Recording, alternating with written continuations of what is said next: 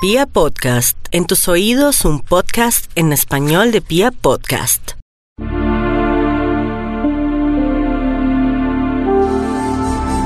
Capricornio, tu signo propio del elemento tierra. Quería mencionarte que este es el último signo de tierra, por eso representa la cristalización de las piedras, las gemas, las piedras preciosas. Eh, son propias de Capricornio. ¿Y qué significa eso? Que los Capricornios siempre quieren lograr la máxima meta. ¿Y cuál es esa? La cristalización. Yo cristalicé el proyecto, yo cristalicé aquello, yo coroné la meta, yo logré el objetivo. Ese es Capricornio. Es lógico que deben tener cuidado con la ambición, pero si logran orientar esa energía debidamente pueden ser luz y referente también para que mucha gente logre las cosas que se propone.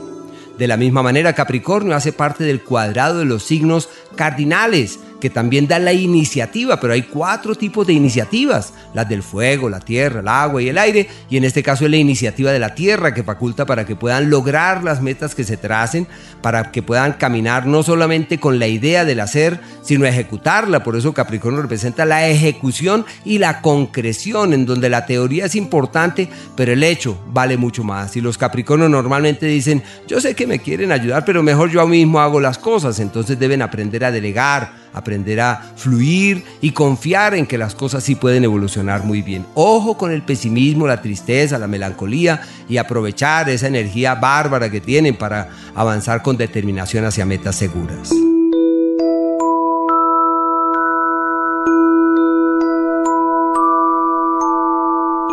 Pues los Capricornio tienen a Júpiter el astro de la prosperidad en su signo. Imposible que no tomen las riendas de lo importante, imposible que no caminen con vigor hacia el mañana, porque todo lo tienen de su lado para tomar las riendas de lo primordial.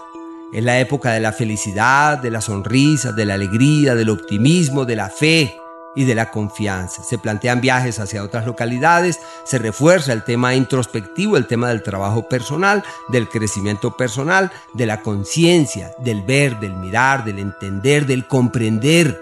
Una época muy bella, muy bella. Y por Venus eh, es un año eh, un periodo del 3 de abril al 7 de agosto maravilloso en los temas laborales porque es como si hubiese un cambio laboral, la oportunidad laboral de la vida, la mejora laboral, la mejora eh, salarial inclusive porque su situación laboral mejora ostensiblemente. Y todo lo que hagan para sentirse bien funciona perfectamente. Su mes exitoso, octubre.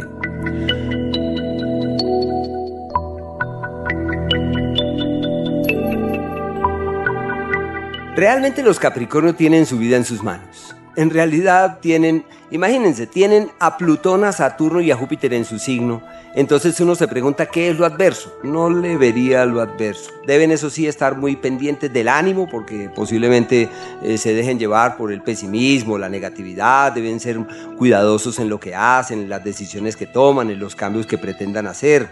Eh, porque el futuro depende de lo que en este año hagan.